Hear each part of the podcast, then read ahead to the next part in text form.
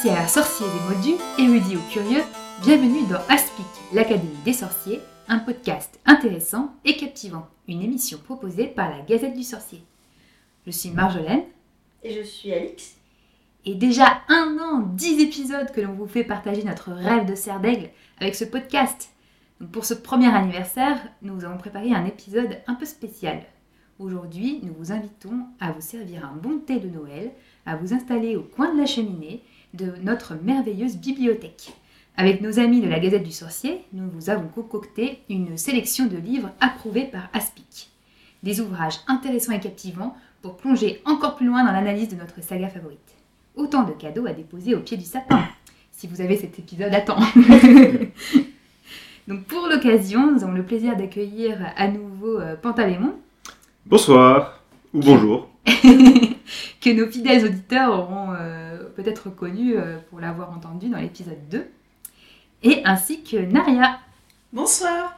Qui est aussi rédactrice à la Gazette, experte en DIY et euh, qui vient défendre. Ah bah, J'allais le dire à nouveau, qui vient défendre le fait qu'il n'y a, pas que des serdelles, mais non, on, représente quand même trois, trois, trois maisons, Autour, de, autour de cette table. Donc il manque. Juste Gryffondor. Il manque juste des Gryffondors, mais c'est pas très étonnant, hein on, va dire, on va dire ça comme ça, que c'est peut-être pas ceux qui sont les plus réputés pour euh, être des grands lecteurs. Je sais pas, j'ai joué Gryffondor au Munchkin tout à l'heure, ça compte. Donc tu nous as prouvé que les Gryffondors savaient lire. bon, ça c'est la petite, euh, la, petite note. Alors, donc, euh, on va donc faire ensemble un tour de notre bibliothèque. Et pour cela, euh, on, va, on va commencer par le rayonnage euh, histoire, mythologie et folklore, qui est euh, un rayonnage qui est quand même assez fourni en, beaux livres. Et, on va commencer par un, livre assez ancien qui, qui s'appelle Les mondes magiques de Harry Potter, ou en VO The Magical Worlds of Harry Potter, a Treasury of Myth, Legends and Fascinating Facts, par David Colbert, qui a été publié en 2002. Donc, euh, on est plusieurs autour de cette table euh, à l'avoir euh, lu et on est aussi plusieurs pour qui ça a été probablement le premier livre d'analyse et de référence mythologique, historique, littéraire qu'on a eu l'occasion de, lire. Je sais pas si pas que lié à Harry Potter, tous les livres d'analyse confondus. oui, des bébés à l'époque, n'est-ce pas? Donc Alix, je ne sais pas si si tu as des souvenirs d'enfance liés à ce, livre. Euh, oui, voilà, effectivement, je pense que c'est le premier livre dérivé que j'ai lu. En 2002, c'était bien, ça, faisait, euh, ça comblait l'attente euh, insoutenable de l'Ordre du Phénix, hein, qui, traînait. on a l'impression qu'il sortirait jamais. Moi, c'est un livre que j'ai lu, du coup, j'étais en fin de primaire à l'époque.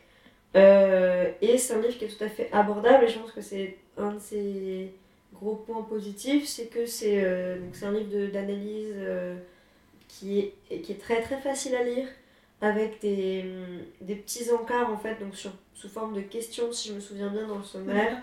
Euh, et des, voilà, des, réponses qui se détaillent sous forme d'articles qui font 2-3 pages grand maximum.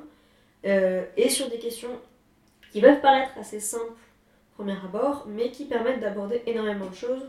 Euh, donc on a euh, notamment quelque chose sur, euh, voilà, la formule Avada Kedavra, d'où est-ce que ça vient, est-ce que c'est une vraie formule? Donc ça explique voilà, les, les, les origines de cette, de, de, cette formule. Donc c'est un talisman éthiopien, si je me souviens bien. Il y a aussi un livre, sur, un, une question sur, il me semble, l'origine des licornes. comment capturer une licorne? Comment capturer une licorne? Est-ce que les basiliques ne seraient-ils que de gros serpents euh, en quoi le chocolat peut-il être utile lorsqu'on a échappé à un détraqueur Voilà, c'est des, questions qui sont pas, euh, je pense, qui ne rebutent pas, euh, voilà, qui attisent la curiosité, qui, qui ne sont pas, qui paraissent pas pompeuses. Et je pense que c'est important pour un lectorat jeune de pas se dire oh là là, juste le sommaire, je, je comprends même pas le vocabulaire employé. Et, et après, voilà, c'est expliqué de manière très très concise, très simple, avec des, petits dessins, des petits schémas autour euh, qui, sont, euh, voilà, qui agrémentent bien la lecture sans prendre trop de place. Et donc il y a des rappels sur euh, bah, les textes les textes anciens, donc il y a les textes de Homère, il y a, y a des il y a des choses aussi sur tout ce qui est le folklore anglo-saxon, voilà, sur cette sorte de talisman par exemple, toutes les, toutes les croyances possibles, et voilà, des éléments euh, historiques, euh, d'où viennent euh, voilà, la chasse aux sorcières, Ouais. la, la marque de ténèbres, voilà, à quoi ça peut être relié dans notre Ouais. histoire. Ça mêle à la fois la mythologie, de l'histoire, des références littéraires. C'est assez varié dans les références qui sont balayées et très accessible. Je pense qu'on on était d'accord pour dire que c'était lisible par tous dès euh, 10-12 ans. Ah C'est oui, l'âge oui. en tout cas auquel Ça, on... moi, j'ai lu, j'avais ouais, j'avais 9 ans, je. Dans, dans 2002, voilà, c'est l'âge que j'avais 9 ans. Donc c'est euh, c'est Des une- premiers lecteurs d'Harry Potter. Ouais. est fait. le premier lecteur. on- voilà, euh, nous, c'est sorti, euh, euh, c'est sorti au moment où les quatre premiers tomes étaient, euh, étaient sortis. Donc, euh, à savoir aussi, du coup, c'est que toutes les références au livre sont forcément que sur les tomes qui étaient déjà sortis à l'époque. Donc, il n'y aura pas de référence à des événements ou à des créatures ou à des choses qui n'apparaissent que dans les, que dans les derniers tomes.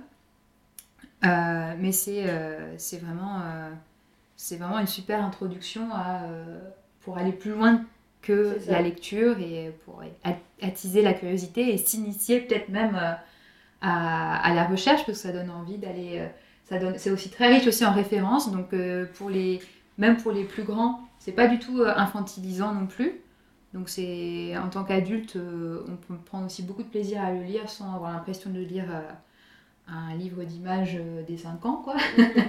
et, ça, et, et justement pour les grands, elle est un peu plus grand, il y a toutes les références citées euh, de manière très scientifique et où du coup ça, do- ça peut donner envie de retourner dans les textes euh, d'origine si on est vraiment... euh, Oui, voilà, si, si un sujet nous semble, enfin, ne nous intéresse pas forcément au premier abord, vois, c'est une manière un peu, un peu légère, un peu différente de l'aborder, et donc ça permet de, de, ouais, peut-être de se réconcilier aussi avec quelqu'un qui serait voilà, écœuré de la mythologie grecque, par exemple. Euh, ouais. Voilà, ça peut être un bon, euh, ça peut être une, une bonne redécouverte en tout cas de. Donc on le conseille, on ne sait Ouais. pas s'il est encore édité, euh, parce qu'il est quand même assez ancien, mais il est trouvable en ligne. euh, d'occasion, trouve. on d'occasion. le retrouve sans assez facilement, euh, assez facilement d'occasion. Ouais. Donc voilà pour le- les mondes magiques de Harry Potter de David Colbert. Qu'on peut passer par un, un- on peut passer au, au guide de l'apprenti sorcier qui est aussi assez ancien puisqu'il a été euh, publié en 2004. Donc c'est par euh, Alan et Elisabeth Kronzek. Ça va être publié en 2001 en anglais et euh, publié 2004 euh, pour la version française. Donc là, c'est plus un, un livre alors, qui vise un public un peu plus âgé. Je crois que je suis la seule à l'avoir lu ici. Oui, tout à fait. Euh, donc c'est un livre qui vise un public un peu plus âgé que le David Colbert. Enfin, déjà, il y a beaucoup plus de... Enfin, il est un peu plus long, plus, plus mastoc. Euh, et donc là, ça se présente plus comme un, un dictionnaire en fait de la magie. Alors vous avez voilà, A comme amulette, C comme charme, euh, G comme géant, etc. Avec voilà, des petits articles à nouveau qui reviennent sur, sur les origines de, de, ces différents, euh, bah, de ces différents éléments de la saga. Enfin voilà quoi. justement, pas des éléments qui ont été inventés par Rowling, c'est des choses qui, euh, qui étaient déjà présentes dans la littérature, dans l'histoire, etc. Et un peu d'où ça vient. Euh, alors, c'est un peu plus euh, euh, inégal au niveau de la longueur des entrées. Il y en a qui sont très longues et il y en a qui font vraiment juste une page. Il y a beaucoup plus de sujets qui sont abordés. Euh, mais euh, là, en le reparcourant, je trouve qu'il y a quand même un, peu plus, un petit peu moins euh, d'analyse sur certains, qu'il y a peut-être un peu moins de références qui sont citées, euh, mais qui couvrent un spectre un peu plus large. Ouais, physiquement il est plus épais hein, déjà. Que, que le premier qu'on a cité. Il, est- il est plus épais, il y a toujours voilà, des petites illustrations aussi assez sympathiques, des petits encadrés sur certains thèmes, voilà, l'origine, les malédictions notamment, voilà, qui- enfin, quelque chose qui revient souvent dans Harry Potter, voilà, d'où ça vient, euh, cette, cette peur des malédictions, etc. Donc il y a un petit encart sur euh, notamment la malédiction de la momie, euh, voilà, dans les tombeaux égyptiens, etc. Mais c'est une entrée par exemple qui fait 5 pages, alors qu'il y en a qui font juste une page et demie, donc c'est peut-être un peu plus. un, peu moins formaté à ce niveau-là, mais bon, après, c'est logique que, que certains soient. ait moins de choses à dire. Euh, donc, à nouveau, livre publié en 2004, enfin qui date de 2001, à la base, donc ça veut dire qu'il y avait que les quatre premiers tomes qui ont été pris en, en compte. Euh, Non, pardon, je dis une bêtise. Euh, Il y a eu une réédition en fait, et donc ça prend en compte le tome 5, Ouais. euh, puisqu'il y a un article notamment sur le, sur le voile. Euh, de la fin de tome 5, le voile du ministère. bah, Oui, parce qu'il faut faire gaffe dans le contexte actuel, un article sur le voile, c'est. Oui, pardon. Le, le voile, euh, le voile dans le ministère de la magie, dans la chambre, euh, la chambre de la mort. voile de la mort. Voilà. Euh, et donc tout ce que ça symbolise, etc. Donc, euh, c'est- pour un public plus âgé, un nouveau livre qui est plus édité, donc c'était euh, édité chez l'Archipel, euh, mais que vous pouvez trouver, je pense, assez facilement d'occasion aussi. Oui, oui, Euh, on, le, on le voit beaucoup. Ah oui, on le voit, on le voit Oui. beaucoup. Quand on, quand on voit la couverture, on le voit. Oui, On ne euh, peut pas le manquer. décrit, mais euh, il a un magnifique dégradé de orange euh, tirant sur le bleu. On dirait une pub pour les Weasley en fait, c'est une explosion, donc ne vous fiez surtout pas à la couverture. Dans un pur style euh, de la, des fins années 90, début 2000. 2000, ouais. Euh, Les débuts de Word. Avec un faux fermoir doré dessus en photo. enfin, voilà. C'est de toute beauté. C'est, euh, mais, mais voilà, avec. Moi, ce que, voilà, ce que j'aimais bien, je me souviens voilà, d'un article sur l'arithmancie, l'origine. euh, voilà, cette matière qui est un peu mystérieuse euh, quand on Mm. découvre le euh, les- la saga et euh, voilà, qui revient un peu sur qu'est-ce que c'est l'arithmancie, comment ça fonctionne, qu'est-ce qu'on, à quoi ça servait. Donc voilà, c'est pour des ados, je pense que ça peut être très intéressant. Oui, ça reste accessible dans la. C'est ça. Mais du coup, à nouveau, qui a le petit défaut d'être un peu incomplet, enfin voilà, qui ne prend pas en compte l'intégralité de du monde magique. Et, euh, donc maintenant, on va peut-être parler d'un- d'une publication beaucoup plus récente, hein, puisque le prochain livre dont on va parler a été publié en 2018. Et euh, il s'agit de Le monde antique de Harry Potter, de Blandine Le Calais. Et donc euh, là, cette fois-ci, autour de la table, c'est Naria qui l'a lu. C'est la seule autour de la table à, à- à l'avoir lu. Donc euh, Naria, euh, je crois que c'est un de tes, de chouchous. Oui, oui, oui, parce que c'est un très très bel ouvrage. Euh, donc en fait, euh, Blandine Le Calais l'a rédigé et sa fille qui est en, é- en, études de, de, de, de dessin euh, lui a réalisé euh, l'ensemble des illustrations présentes dans le livre. Donc il y a beaucoup beaucoup de textes, c'est vraiment un livre pour adultes. hein. Ou alors euh, adolescents un peu plus âgés, euh, où il y a euh, donc c'est un rangement par ordre alphabétique de l'ensemble des mots, formules non propres de l'univers Harry Potter. Ils sont intégralement décortiqués, où on a en plus une nouvelle analyse. Parce qu'on a souvent vu des choses, par exemple, sur la famille Black, avec euh, le fait que euh, chaque enfant euh, porte le nom d'une des étoiles et en quoi toute la mythologie qui est derrière renvoie aussi à, des traits de caractère. Mais elle va beaucoup plus loin, elle va vraiment sur de l'analyse et on a bah, une nouvelle vision de tous ces noms, puisqu'elle ne se base pas seulement sur l'origine latine euh, de l'ensemble des, des noms, elle va euh, faire des, des corrélations avec euh, d'autres canons ou d'autres histoires. C'est pour ça qu'on est vraiment sur le l'encyclopédie du monde antique, hein, au sens large d'Harry Potter. C'est un bouquin que j'adore parce que c'est réellement une bible quand on est Potterhead ou quand on écrit par exemple des fanfictions. Je m'en sers beaucoup pour ça parce que c'est précis. Il y a les références, on sait où on en est et euh, on a un peu le décorum autour de certains personnages qui sont souvent oubliés.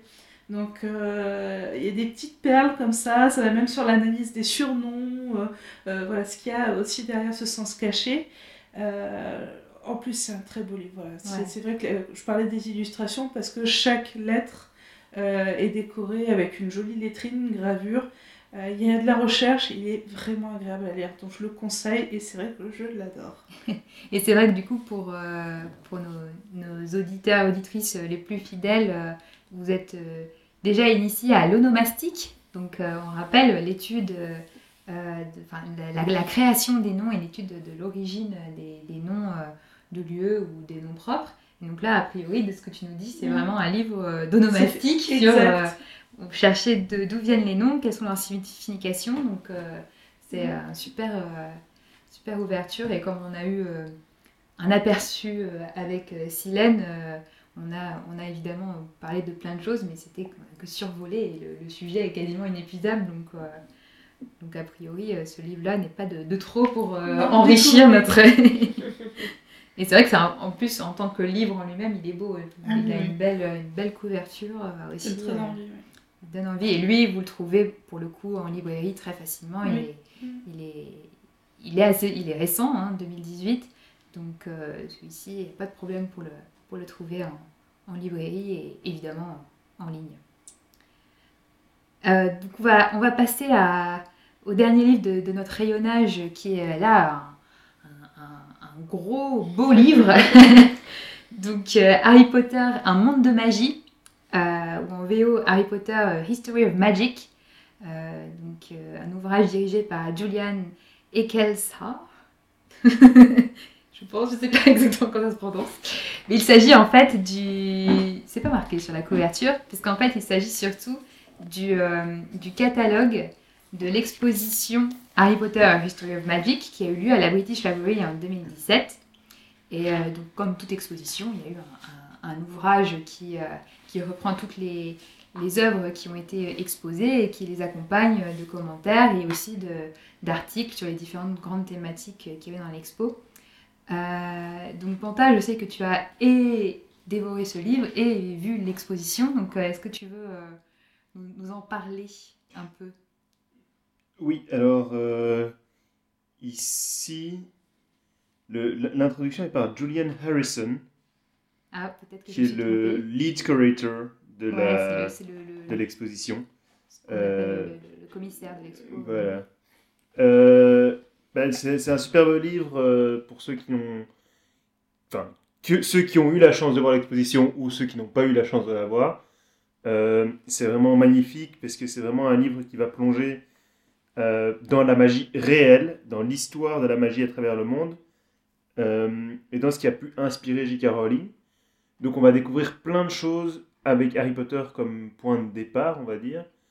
Euh, ça va être par exemple des représentations des alchimistes dans les, dans les tableaux, des anciens manuscrits d'alchimie, des anciens, euh, des anciens euh, livres de botanique médiévaux avec les, les, les plantes et leurs pouvoirs, ce qu'on leur attribuait comme, comme pouvoir, euh, les bézoars, qu'est-ce que, quelles étaient les, les croyances qui entouraient les bézoars la, la tombe de Nicolas Flamel. On a vraiment une, une grande diversité. Un vieux chaudron qui a été trouvé dans la Tamise à une époque, des vrais Trouvé. balais. Non, non, c'est- non, celui-là, il n'est pas trouvé. Il y a Non, pas c'est un autre. C'est un autre, autre ouais, ouais, qui est percé. Qui est percé, oui, qui a explosé, ou je sais plus. mais Euh, donc c'est vraiment super intéressant comme, euh, comme série d'éléments et d'informations. Ce qui est très intéressant, c'est que le livre, chaque euh, chapitre euh, qui correspond au chapitre. Donc chaque chapitre thématique est organisé en fait euh, suivant les chapitres de l'exposition en elle-même, puisqu'ils étaient organisés par cours, par matière de, enseigner à Poudlard. Et chaque chapitre est donc introduit par un expert dans le domaine, mais quand on parle d'expert, on parle par exemple dans la défense contre les forces du mal d'un prêtre. Mhm. Euh, et ce qui est très intéressant de voir donc, euh, le, le point de vue de, de ces spécialistes de, de certains sujets, mais aussi parfois des personnes qu'on n'attend pas spécialement et qui apportent un éclairage et une vision euh, inédite sur un, un sujet enseigné à Poudlard.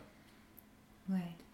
Il est Ah, magnifique. Ouais, en plus, il est sublime. hein. On Ah a oui, oui. des, des très belles reproductions des, des œuvres qui étaient exposées. Et euh, donc là, c'est. euh, euh, on n'a on n'a pas précisé, mais il y a aussi euh, la- les, des, euh, des, des œuvres de J.K. Rowling elle-même, des illustrations qu'elle avait faites. Il y a ses archives euh, qu'elle a, qu'elle a mis à disposition pour l'expo. On- Donc on voit des, des, des brouillons, des, Des dessins. des dessins, des, prom- Ouais, des premières esquisses de chapitres. je me souviens aussi de, du, du tableau de- d'organisation des intrigues de l'Ordre du Phénix. Oui, là par exemple, j'ai le programme scolaire. Il y a, il y a- il y a les emplois du temps. Il y a aussi la Ouais. liste des, la première liste avec les noms des professeurs. Oui. Euh, Ouais. La liste des toutes les pistes qu'elle a envisagées pour la cérémonie du chapeau, ouais, euh, ce genre de choses. Donc on rentre dans les Mm. petits papiers de, de J.K. Rowling aussi. Mm.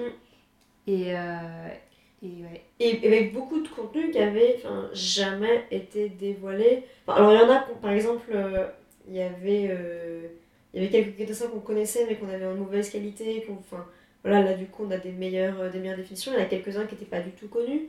Et il y, a- notamment certains brouillons, certaines intrigues dont elle n'avait jamais parlé sur son ancien site. Parce que, voilà, autant il y a certaines pistes dont elle a parlé en interview, etc. autant là on nous parle par exemple.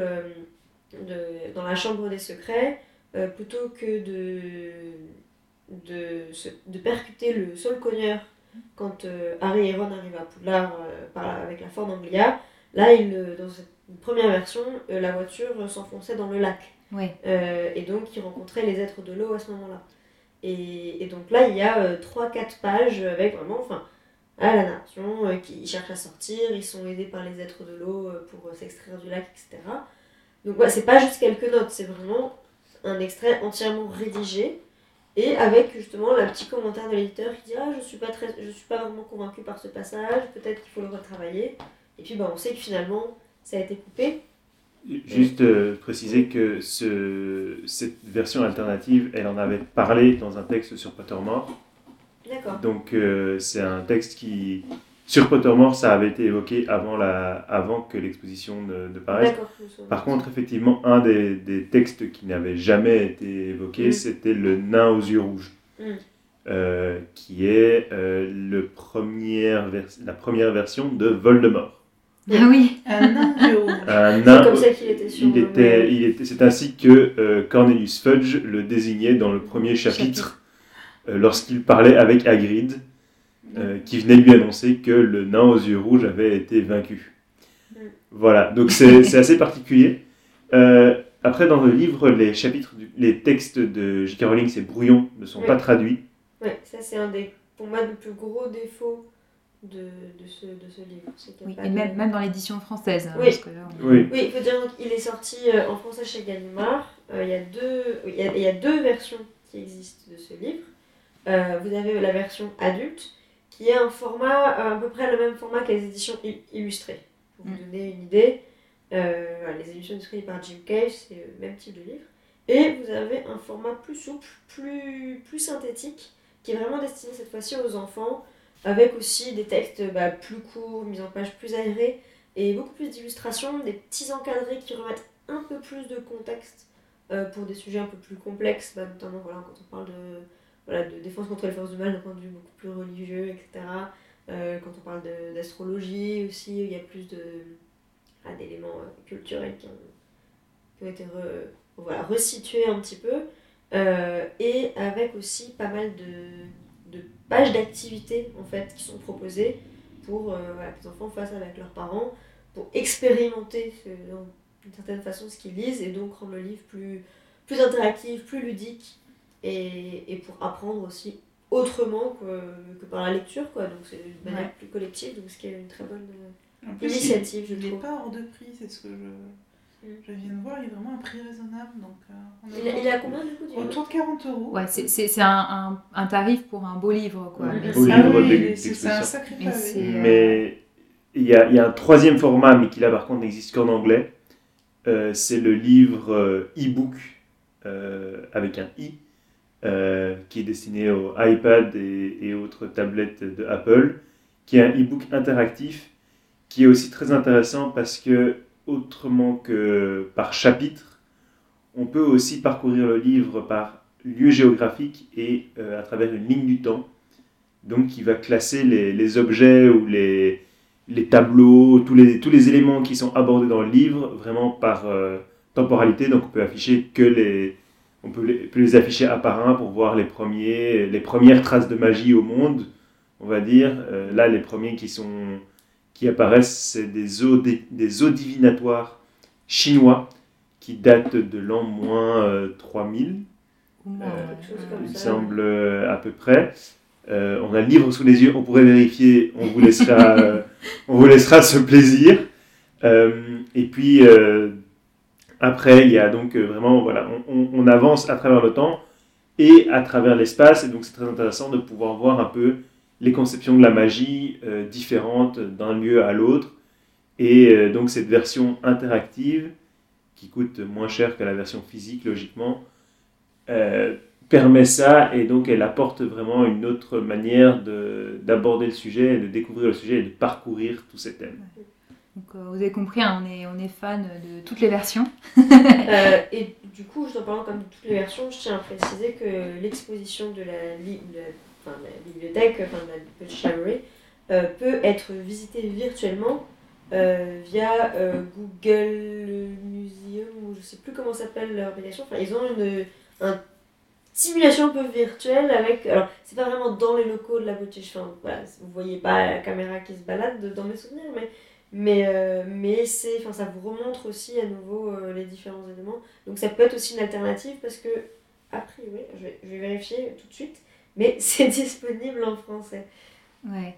Mais c'est vrai que c'est euh, là par rapport aux autres ouvrages qu'on vous a cités précédemment, donc en, fonction de l'édition que vous choisissez, voilà, on va dire la- le catalogue de l'expo principal, on va dire, il est plutôt destiné, carrément destiné aux adultes là pour le coup. Mais voilà, on a différentes versions.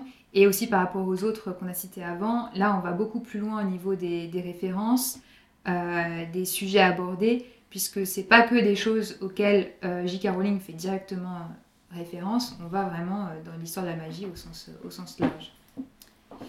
Donc. Juste vérifier cette donc Et- on- oui. Oui, et je dirais du coup que l'exposition qui était à la British Library est partie à New York et maintenant elle part au Japon.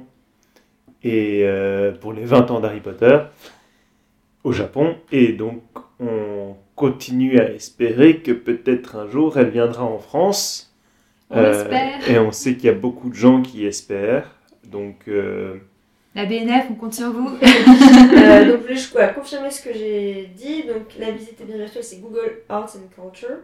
Euh, et c'est accessible en français, contrairement à l'e-book. Et donc là, vous avez euh, plusieurs euh, articles et photos des, des différents, euh, des différents objets qui étaient exposés. Et donc voilà, c'est quand même aussi une autre manière de, de pouvoir prolonger la visite ou la, ou la lecture, ou, ou de se faire peut-être aussi une idée du contenu du livre avant de, avant de l'acheter aussi.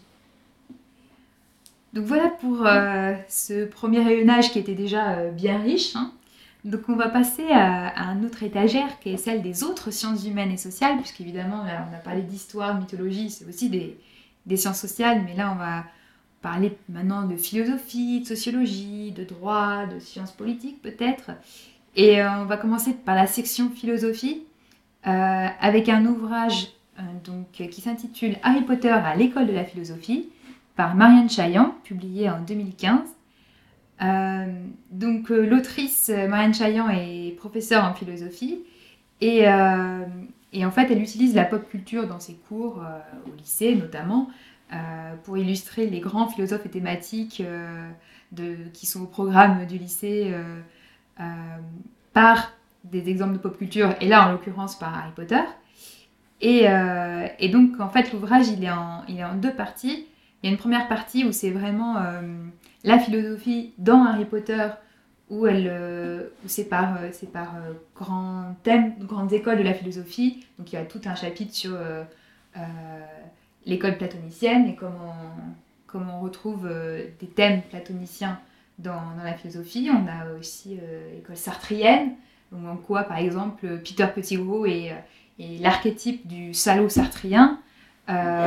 Et voilà, plein d'autres choses. Sur on, parle, de Nietzsche euh, euh, et sur des choses qui touchent à, la, morale, qui touchent à la liberté, qui touchent euh, vraiment à plein plein de grandes, thématiques. Et une deuxième partie qui, qui est là sur la philosophie dans Harry Potter, où là, cette fois-ci, Marianne Chaillan, elle pose la, la théorie comme quoi J.K. Rowling, en fait, via toute la saga, elle crée sa propre, euh, thèse philosophique, on va dire, euh, qui tourne autour en fait de la mort et de euh, l'acceptation ou le refus de la mort. C'est deux, choses qui s'affrontent, avec d'un côté Harry et de l'autre côté Voldemort. Et, et voilà, avec vraiment une analyse de toutes ces thématiques qui tournent autour de ça et comment philosophiquement c'est dé- c'est- c'est développé dans le livre. Donc euh, je sais que Naria, tu l'as lu aussi ce livre? Oui, tout à fait. Donc là, vous avez entendu peut-être dans- juste dans ma présentation que je, je- je- moi je l'aime beaucoup ce livre. Euh, Qu'en as-tu pensé?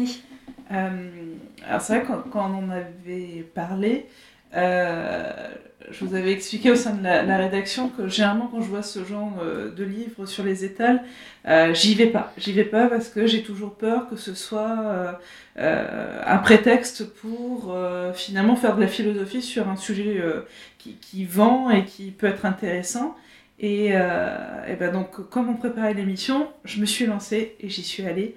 Et je n'ai pas du tout été déçue, puisque on, on aborde des thèmes de philosophie qui ne sont pas forcément évidents, surtout pour un public euh, jeune qui va être initié à la philosophie.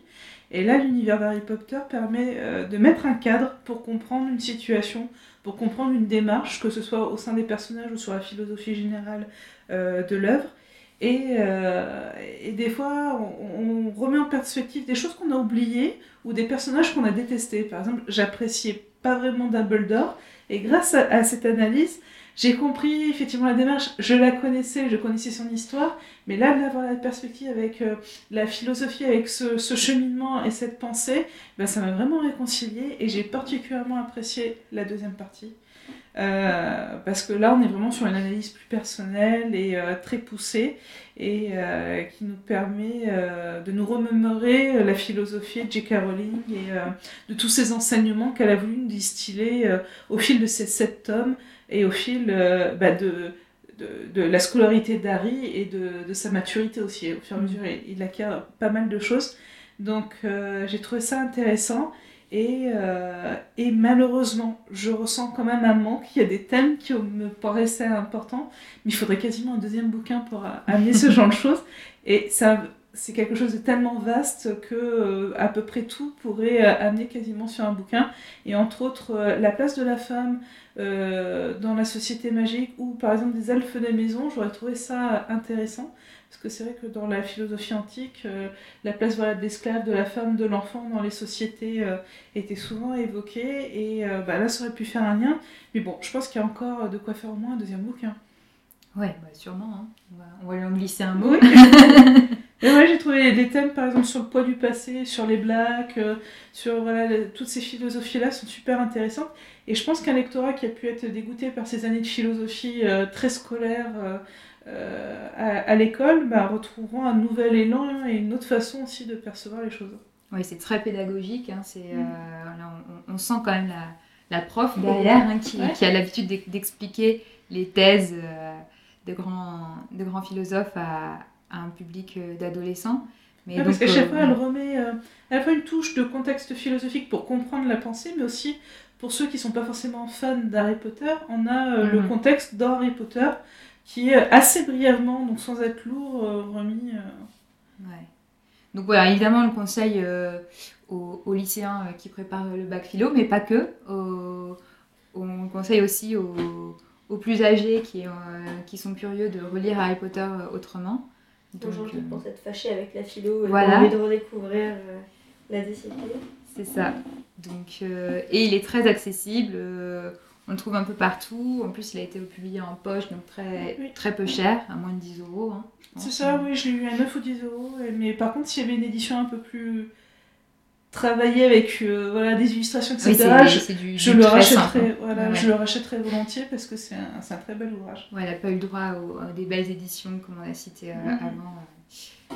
Mais euh, on va passer du coup à un, un autre. euh, là, cette fois-ci, on retourne dans un ouvrage assez, ancien, puisqu'il s'agit d'un ouvrage qui a été publié en 2010. euh, donc, euh, Harry Potter, mythologie et univers secret. Et donc, euh, comme son nom ne l'indique pas, qui ne parlait pas de, mythologie, mais bien de philosophie, puisque son titre en VO était en fait Harry Potter and Philosophy, euh, Hogwarts euh, for Muggles, par William Irwin et Gregory Bassam. Je ne suis pas trop sur la prononciation. hein, donc, c'est un ouvrage collectif en fait. hein. Irwin et Bassam ont dirigé l'ouvrage, mais c'est en fait une collection de d'articles qui, qui, qui sont de plein plein d'auteurs différents. Donc là, je crois qu'autour de la table, je suis la seule à, à Oui. l'avoir lu, celui-ci. Euh, donc il y a une vingtaine d'articles euh, qui balayent des sujets très, très variés. Euh, beaucoup plus là que pour Marianne Chaillan, parce qu'on parle à, nou- à nouveau de philosophie. Mais là, euh, donc c'est c'est séparé en plusieurs, euh, en plusieurs grands, grandes thématiques où on il y a une thématique qui va un peu plus du côté politique, en fait, de philosophie politique, euh, qui est très intéressante. Euh, on parle pas mal d'éducation aussi. On se pose la, question de euh, est-ce que le modèle, éducatif à Poudlard est, si bon que ça, ou plutôt est-ce qu'il n'est pas complètement mauvais Et, euh, et ce qui est intéressant, c'est qu'en fait, euh, des fois, il y a des articles, euh, comme c'est un ouvrage collectif, et du coup, chaque auteur développe sa thèse dans son article, on, a, on peut avoir des articles qui, sur le même sujet, proposent des visions différentes, en fait. Donc, notamment, il me semble, sur l'éducation, il y a des, des gens qui, qui peuvent, qui débattent presque à distance, en fait, dans chacun de leurs articles, sur la manière dont on peut voir les choses. Donc, donc voilà, ça c'est un avantage. En même temps, ce qui peut être aussi des fois un inconvénient des ouvrages collectifs, c'est que tous les, articles sont pas du même niveau. Euh, certains sont plus anecdotiques ou très courts et du coup très superficiels, et d'autres sont vraiment très très intéressants. Je me souviens, il y a toute une partie où il parle plus de l'âme, du corps, enfin de toutes ces thématiques-là de la philosophie, et notamment un qui parle des animagus, et notamment de, je crois que c'est Sirius Black, euh, homme ou chien, et donc sur toute, cette, euh, une, toute une réflexion de euh, qu'est-ce que ça fait en fait à, à l'âme euh, de se transformer en homme, euh, de se transformer en- entre un homme et un chien, ou du coup n'importe quel animal, et est-ce que, ouais, est-ce que quand Sirius est dans son corps de chien, est-ce qu'il a toujours une âme d'humain ou pas, enfin d'homme ou pas, enfin il y a toutes ces histoires, des choses auxquelles on ne pense pas forcément à la première lecture, mais qui, moi, qui m'avaient bien... bien bien de nouvelles réflexions. Oui, tout à fait. Donc, euh, c'est un ouvrage pareil que vous pouvez trouver d'occasion euh, en ligne, euh, qui a une couverture digne d'une fanfic Drari. Ah, c'était celui-là oui, C'est là que je t'avais demandé, mais tu lis des fanfictions Harry, Donc, Draco voilà, une, une édition pas très jolie, mais, mais un contenu qui est, qui est, qui est assez, assez sympa, ça se lit très vite, très bien, euh, très accessible. Donc, euh, donc pour adolescents, jeunes adultes, adultes, ça, ça peut plaire un peu à tout le monde. Donc, Pour, euh, pour mettre ça dans les termes de Timon et Pumba, c'est un ouvrage un peu gluant mais appétissant. C'est ça, je résume bien. gluant, faut voir, mais. non, mais c'est c'est vrai que c'est. Faut...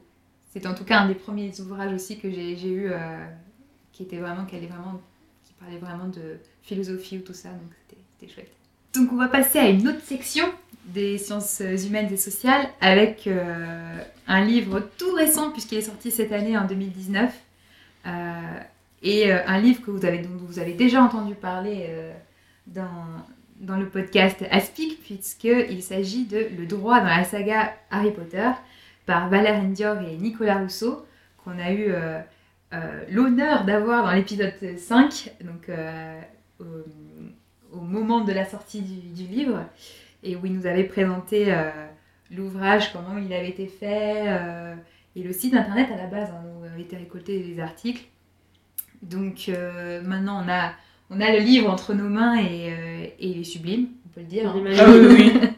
Euh, L'objet livre est vraiment super. Euh, Enfin, c'est c'est un beau livre relié avec une couverture rigide, plein de des détails dessins, dessus. euh, qui ressortent. Enfin, ça fait vraiment livre. Moi, je trouve que ça fait vraiment manuel euh, grimoire un peu de sorcellerie. Il- La, la couleur euh, mauve aussi, enfin violette, Ouais. je sais pas, moi je suis toujours très mauvais avec les couleurs, mais qui est la couleur des sorciers en fait. C'est la couleur d'Aspic. Et la couleur d'aspic, ça ne peut pas être un hasard. Donc à, à nouveau c'est un ouvrage collectif avec une vingtaine euh, d'articles. Euh, Plus, plus qu'il y a plus que 20 articles. si si il y a une vingtaine d'articles mais euh, en fait Une quand on... vingtaine de juristes. Oui c'est ça.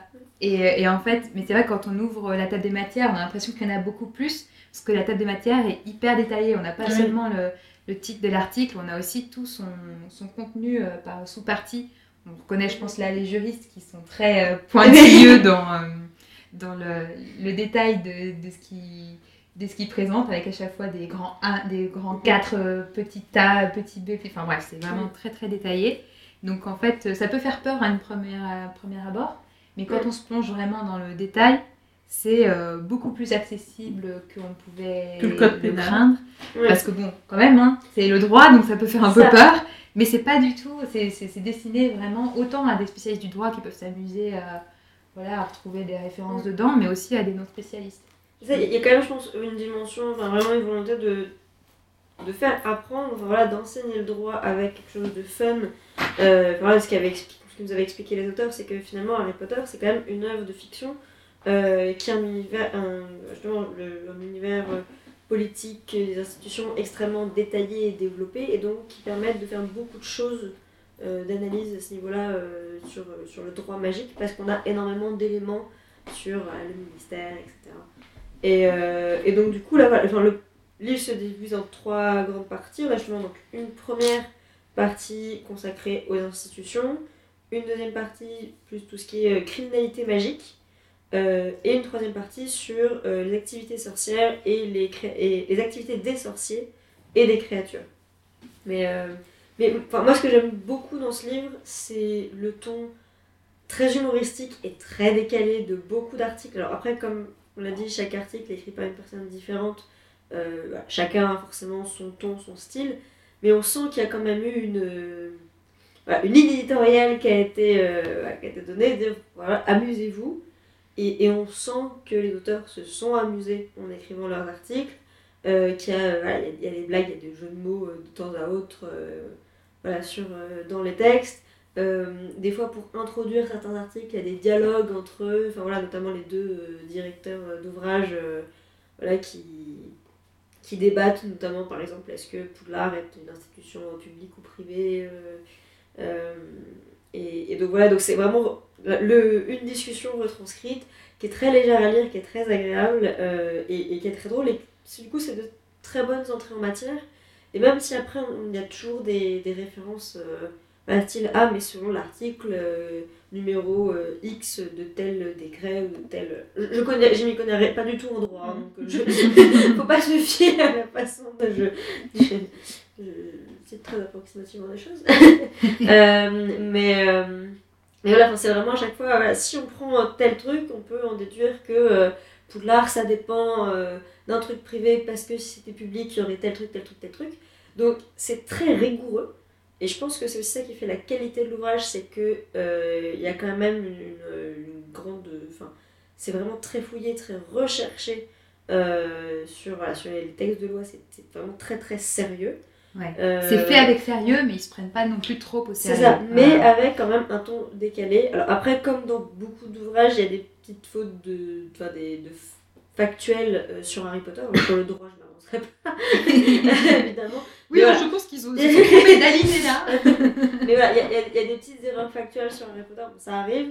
Euh, J'espère, enfin voilà, je me dis, sans- le bouquin marche bien, donc euh, je dis que s'ils le réimpriment, voilà, je suppose qu'ils ils auront Ouais. l'occasion de corriger ces petites choses qui, qui Mais- passent comme ça. Mais, Mais ça arrive, hein, il y, a- il y a- y a- arrive. Y a- il y a aussi de, ce genre de coquilles dans l'ouvrage qu'on a cité de Marianne Chaillan, euh, Oui. des, petits, des petites approximations. Mais c'est vrai que dans le cas d'Harry Potter et, et le droit, je pense que ce qui est à retenir aussi, c'est que c'est, je pense, la première fois qu'on a un ouvrage qui décortique aussi précisément le fonctionnement du monde magique en tant que tel. C'est vraiment... euh, certes, on parle de droit, mais en fait, c'est juste... c'est c'est, on se rend compte vraiment que le droit, ça permet de comprendre un, un monde, en fait. Comment Ouais, le fonctionnement, parce qu'on on a des thèmes comme l'économie, la fiscalité, mais aussi le droit constitutionnel, euh, sur la gestion euh, des, des prisonniers. C'est vrai que c'est quelque chose, euh, Mais la on parle de- voilà, toute la partie. Et euh, ce que j'ai, parce que ce livre-là, là-bas, je l'ai acheté pour l'offrir à quelqu'un de ma famille qui est juriste. Et forcément, je l'ai feuilleté parce que c'est juste magnifique. Euh, en plus, j'adore les beaux livres, donc euh, le, le papier est sublime, euh, c'est très bien travaillé.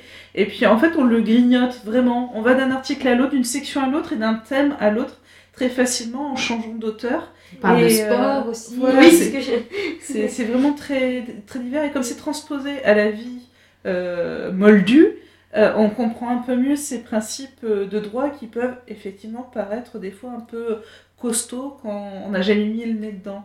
Donc c'est c'est super bien Est-ce fait. est-ce qu'on explique comment un auteur peut garder, euh, peut se faire financer alors qu'il suffit de copier-coller son livre par magie pour le vendre à 50 000 exemplaires? Ou comment euh, Oliver Anders peut survivre en vendant une baguette à 7 galions quand un crin de licorne en coûte 12 Ouais, oui, ça peut pointer des, des, des, des, euh, des absurdités en fait, euh, mais du coup sans, sans non plus, en, en rendant ça ludique quoi. Donc sans spoiler, Ollivander ne fait pas que de la baguette, c'est ça?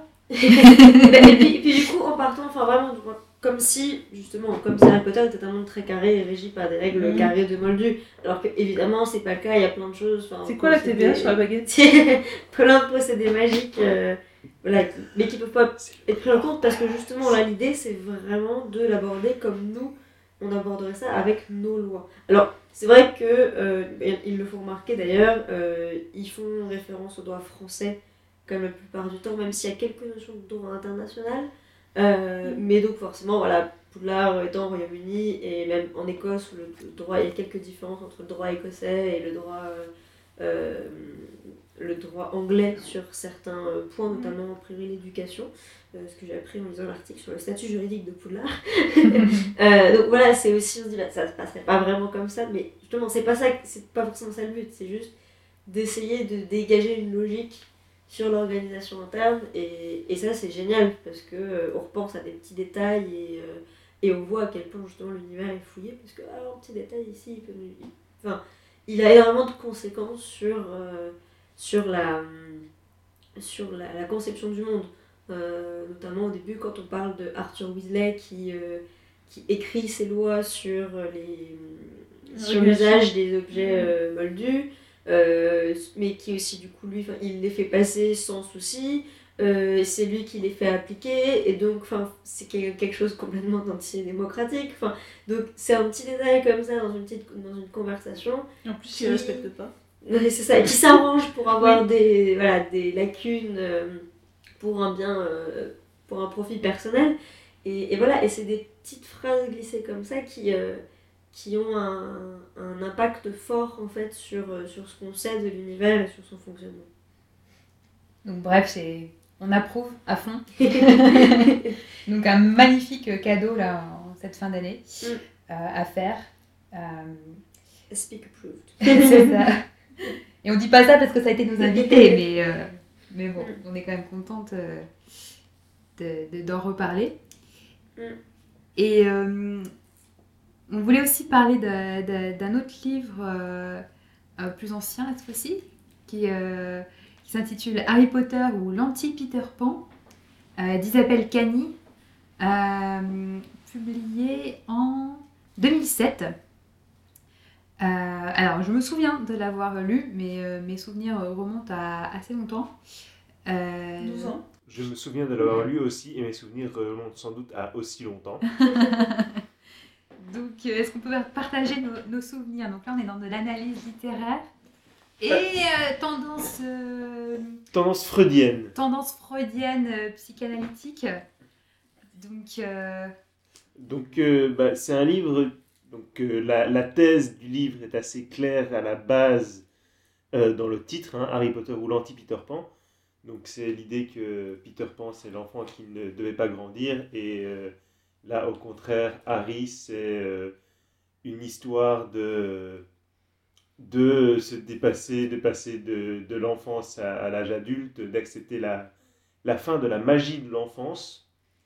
Euh, avec un monde, euh, un monde magique voilà, qui est fantastique, où tous les adultes sont un peu infantilisés et avec quelques exceptions, mais où il faut accepter de se séparer de Poudlard et de grandir, ce qui colle assez fort à l'idée d'un roman initiatique, en fait, hein, euh, tout simplement.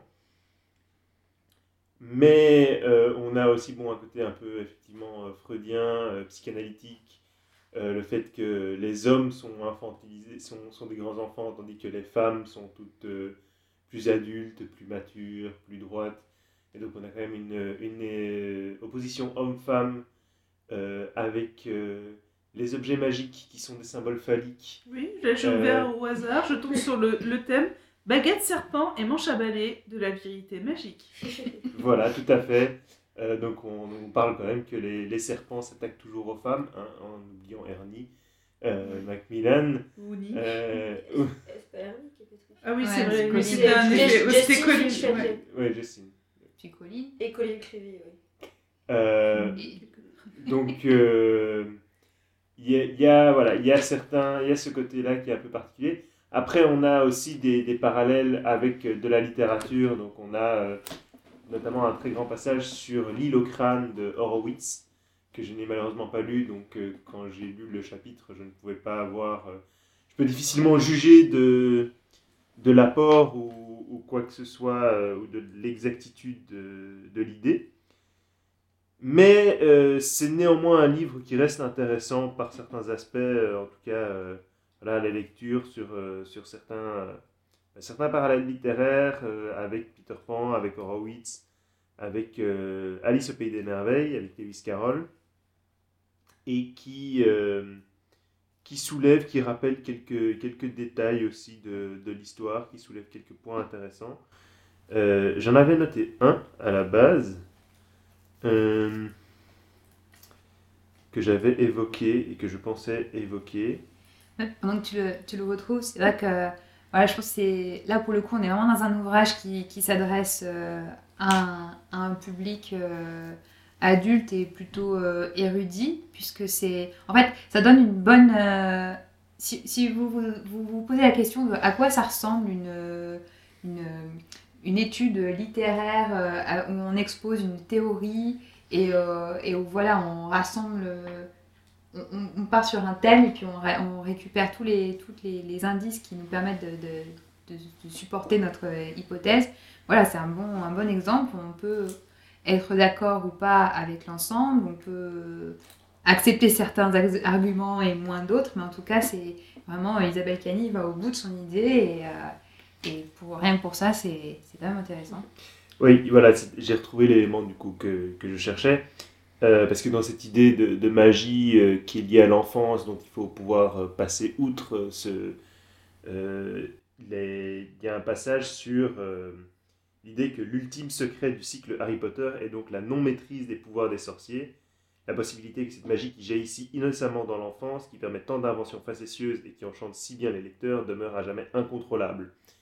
Et c'est un passage en fait qui est entouré d'une, euh, d'un texte sur Ariana, qui euh, dans le livre de Cani est appelée Ariane, parce qu'elle fait en plus un lien avec euh, le fil d'Ariane. Malheureusement, elle, elle tord un peu là le nom, mais c'est, c'est, on peut pas faire passer ça pour une erreur, on va dire. C'est vraiment, elle a, sciemment décidé de l'appeler Ariane.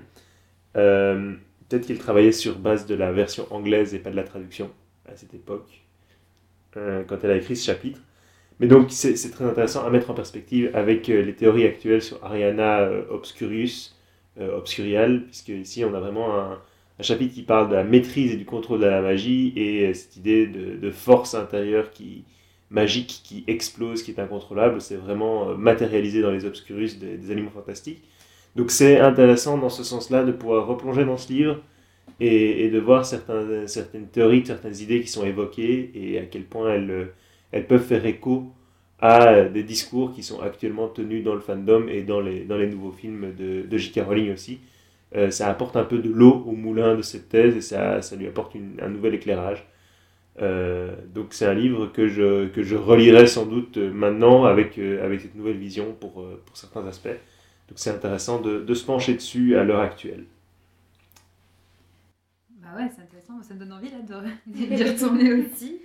Mais c'est vrai que c'est tous les dans tous les ouvrages qu'on a qu'on a cités, euh, voilà, c'est toujours intéressant de retrouver. Alors même si parfois les auteurs peuvent aller un peu loin dans les les peut-être des, des, des intentions qu'ils peuvent prêter euh, à J.K. Rowling qui étaient plus ou moins, on peut pas savoir si tout si tout était présent ou pas. Mais là, c'est vrai dans le cas d'Ariana Dumbledore. Euh, c'est hyper intéressant de voir tout d'un coup qu'une une chercheuse en littérature avait euh, pointé ce, ce- cette thématique et, euh, et que voilà, cette thématique devient au centre d'une nouvelle, nouvelle exploration de, la part de, de J.K. Rowling, de, son, de son univers. Donc c'est quand même assez... vertigineux. je- je dois en toute honnêteté également préciser que ce livre, je l'ai lu avant de faire mes études de littérature. Euh, donc ma vision du livre a potentiellement fort évolué depuis que j'ai dû produire des, ce que certains euh, qualifieraient de pareil bullshit. Euh, et euh, le livre que j'ai ici est donc puissamment annoté avec moult marque-pages laissés On à l'époque de ma lecture. Et donc le passage que je viens de lire sur Ariana est marqué d'un marque-page qui dit This is bad. Euh, et il y a plusieurs passages qui sont comme ça, euh, voilà, très très critiques de l'ouvrage. Je pense que ma vision en a un peu, a un peu changé et, euh, sur, sur la perception parce qu'il faut vraiment se dire que ce genre de bouquin ne cherche pas à dire ce que l'auteur a cherché à dire, mais bien ce que les symboles peuvent révéler et ce que ça peut apporter comme nouvel éclairage sur le roman et sur l'histoire. Et, et c'est pas une affirmation que ce qui est dans le livre est vrai, mais c'est une, vision de, de l'œuvre et de ce qu'elle peut apporter et une manière de souligner le message euh, de l'œuvre. Et donc ici, c'est vraiment, vraiment le cas, comme je disais, Harry Potter, l'anti-Peter Pan, c'est assez logique dans le cadre d'un, livre d'apprentissage euh, et, de, et d'éducation et de coming, of age story, comme on dit en, anglais. Donc vraiment l'idée que Harry grandit et doit apprendre à, vivre, euh, à évoluer. Bon, en tout cas, on vous a donné plein de plein d'idées de lecture. Euh, évidemment, c'est une sélection. hein. On n'a pas été exhaustif sur tous les livres qui ont été écrits sur Harry Potter. Euh, on vous a donné que des, des- ouvrages qui sont accessibles en, en français. Évidemment, la littérature anglophone est, est très, très riche. Et, euh, et, et du coup, on voulait faire un tour de, tour de, de, de table sur nos préférés. euh, et, euh, parce que je sais que Alix, tu voulais peut-être en, citer un Oui. qui est ton, qui est ton petit chouchou, mais qu'on n'a pas pu mettre dans la, dans la, Ouais. dans la sélection parce qu'il il est malheureusement, malheureusement pas traduit. Alors, il est pas traduit et aussi parce que c'est pas tout à fait. Enfin, c'est pas vraiment un livre d'analyse. Euh, alors, voilà, pour Aspic, c'est quand même un peu le but, c'est de proposer des livres qui, qui proposent euh, une, une analyse de, de l'œuvre. Euh, euh, il est pas traduit en français, il le sera sans doute jamais parce que euh, ça n'aurait plus de sens aujourd'hui, il serait un peu euh, dépassé. Daté. Il faudrait le remettre, le remettre à jour.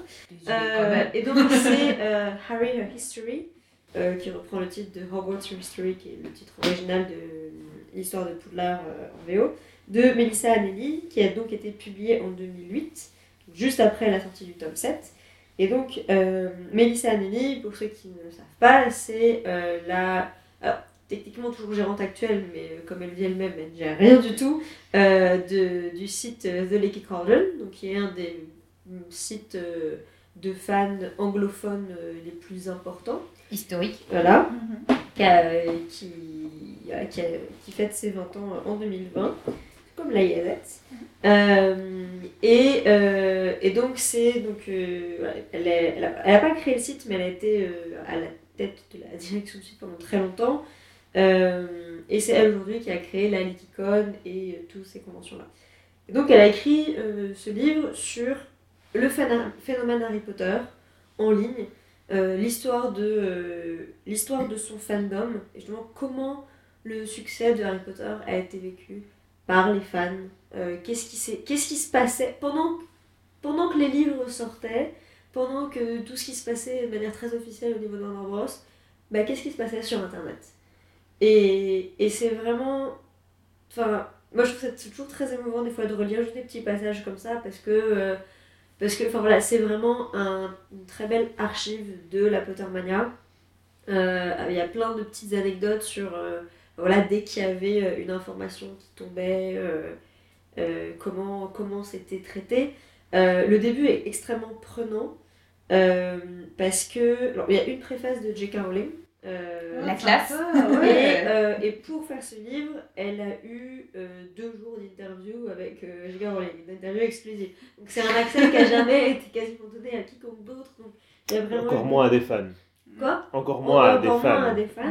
Ouais. Et donc c'est vraiment un, un, livre assez unique en son genre. Et donc, donc il y a cette préface de, de J.K. Rowling, et après, le premier chapitre, c'est euh, les rumeurs qui commencent à circuler sur euh, le titre du tome 7 euh, va être... Alors, non, pas le titre, la date, la date de sortie du tome 7 va être annoncée. Et donc, ils sont tous en train de s'appeler. C'est pour maintenant Oui, attends, c'est pour tout de suite. Attends, je commence à préparer l'article en ligne. T'es prêt à publier? Oui, attends. Alors, avec l'internet de l'époque, avec des contraintes techniques qu'on n'a plus aujourd'hui, euh, oui, c'est vraiment ça cette fois-ci. C'est pas une rumeur, c'est officiel. Et, et qui sont prêts, que tout est prêt, qui sont prêts. Et vraiment, on sent la tension dans ce chapitre. C'est incroyable. Et, euh, et ils ont la date, l'info tombe, ils écrivent, ils écrivent super vite. Euh, ils, ils double-croisent tous leurs mails avec les officiels pour vérifier qu'il n'y a, pas de, de fuite ou quoi, que tout est. Enfin, que c'est- il n'y a pas de, de fuite, mais il n'y a pas d'erreur, etc. Et, euh, et ils publient, et tout de suite, il y a, il y a plein de réactions. euh, alors, du coup, c'était euh, 2007 à l'époque, où ça devait être plutôt sur les forums, les réactions, et pas de réseaux. Enfin, si, c'était le tout, tout début de Facebook, mais, euh, mais c'était pas, pas les réactions d'aujourd'hui. Euh, et, et déjà dans les trois minutes, les gens me disaient Mais comment ça se fait Oui, c'est ça, c'était pour la date de sortie. Comment ça se fait qu'il n'y a pas encore le compte à rebours sur le site et tout Oui, ça arrive, ça, ça arrive.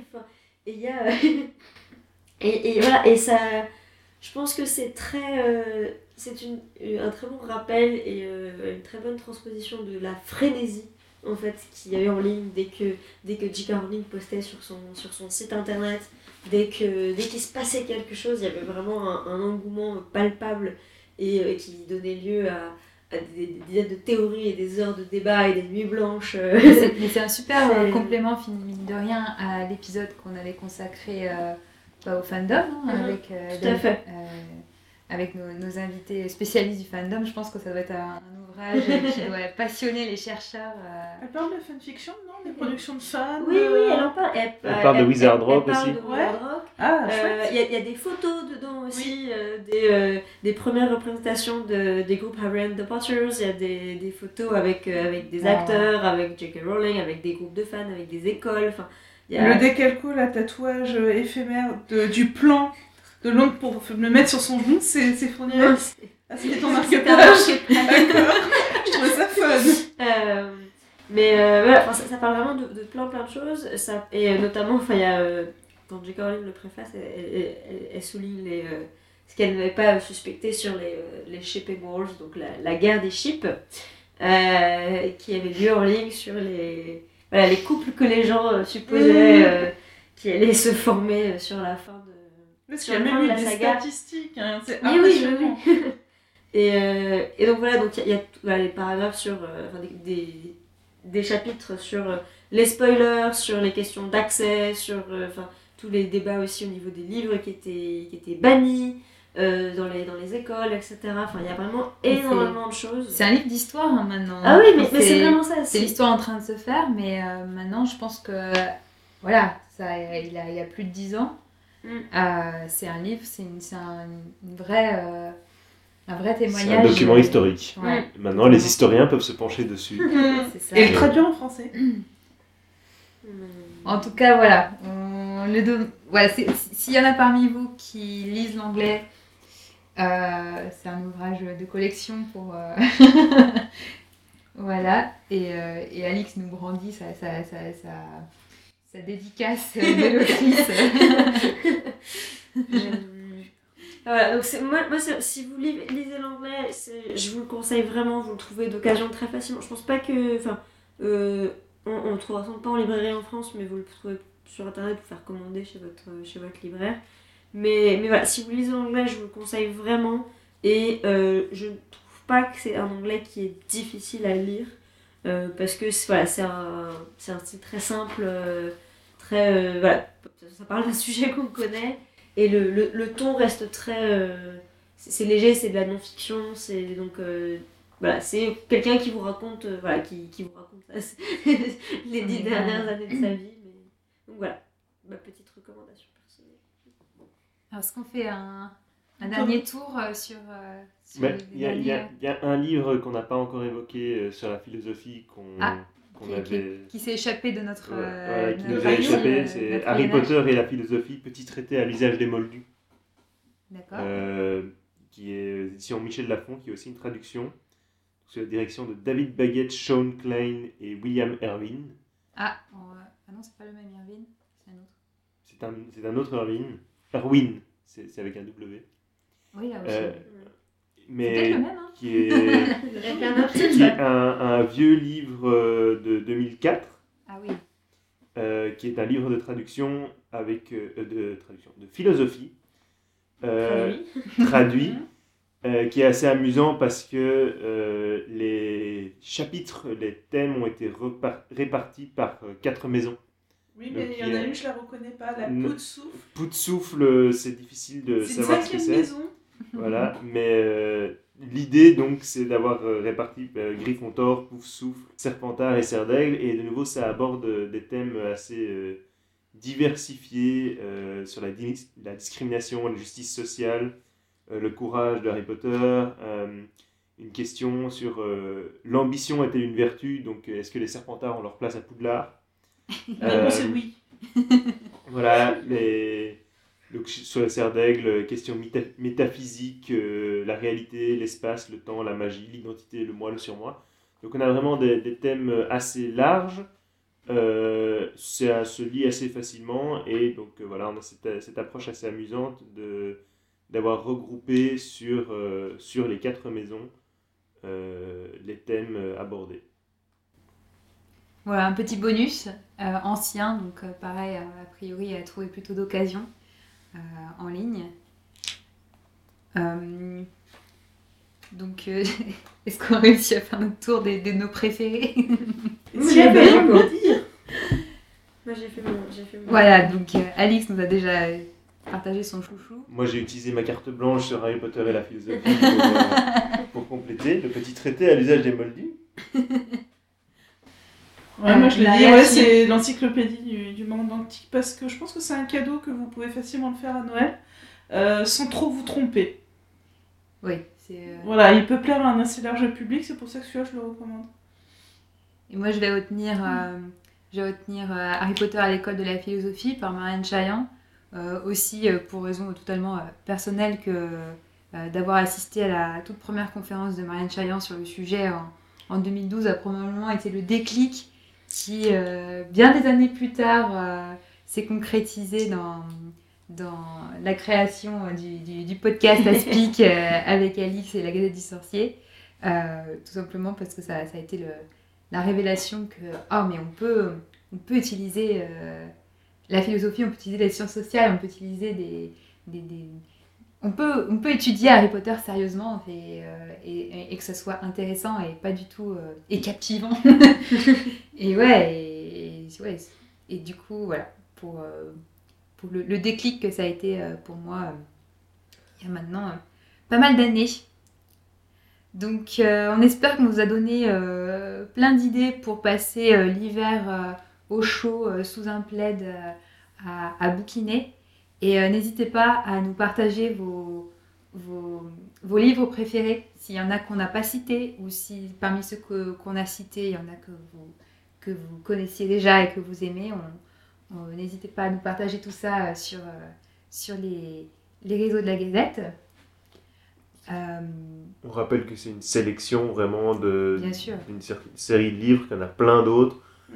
qui ont des qualités euh, variables, et, euh, mais là on voulait vraiment parler de ceux qui nous ont marqués ou qui ont, qu'on a trouvé particulièrement intéressants ou qu'on trouvait particulièrement intéressant de, de réaborder parce qu'ils ne sont pas spécialement euh, connus de tous et donc euh, Ouais. attirer l'attention sur des, des perles parfois cachées ou moins cachées. Mais euh, Et de différentes époques aussi, pour se rendre compte que on commence à avoir euh, bah, plus de 20 ans euh, d'histoire, euh, d'ouvrages aussi, de, de commentaires sur Harry Potter. Donc, euh, Avec des couvertures qui ont parfois mal vieilli. Passer au-delà de la couverture, c'est vraiment important.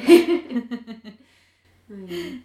Mais euh, du coup, on remercie, euh, on remercie Naria et, euh, et Panta d'avoir été nos, nos invités pour cet épisode. De Et rien. euh, on espère voilà, que, que ça vous a plu, que ça vous a donné des idées. On vous invite euh, à nous retrouver sur les réseaux sociaux de Aspic et de la Gazette, donc sur Facebook, l'Académie des Sorciers, sur Twitter, aspic underscore GDS. Euh, vous pouvez aussi retrouver donc, tous les épisodes sur SoundCloud évidemment, sur YouTube en différé et sur toutes les autres plateformes de podcast. Et on est sur Spotify aussi. On est sur Spotify. Et euh, on vous rappelle que si vous ne trouvez pas euh, Aspic sous le nom l'Académie des sorciers ou Aspic, cherchez sous le nom les podcasts de la Gazette qui sont répertoriés avec euh, Salut les sorciers euh, sous un même flux RSS pour des raisons financières. des raisons de coûts d'hébergement, voilà. Donc voilà, merci, merci à tous. Merci. Merci, oui, merci à, merci à Caligula qui a composé le thème du générique d'après des musiques de, de John Williams et Patrick Doyle. Merci à Louise pour tout l'aspect technique, donc graphisme, montage de l'épisode. Et euh, on vous dit à en 2020 euh, pour une nouvelle année d'analyse et de, de débat sur, euh, sur Harry Potter qu'on espère être aussi riche que, Et que magique. 2019. Et bonne fête à tous. Et nous, surtout, chers auditeurs, n'oubliez pas. Passe tes billes d'abord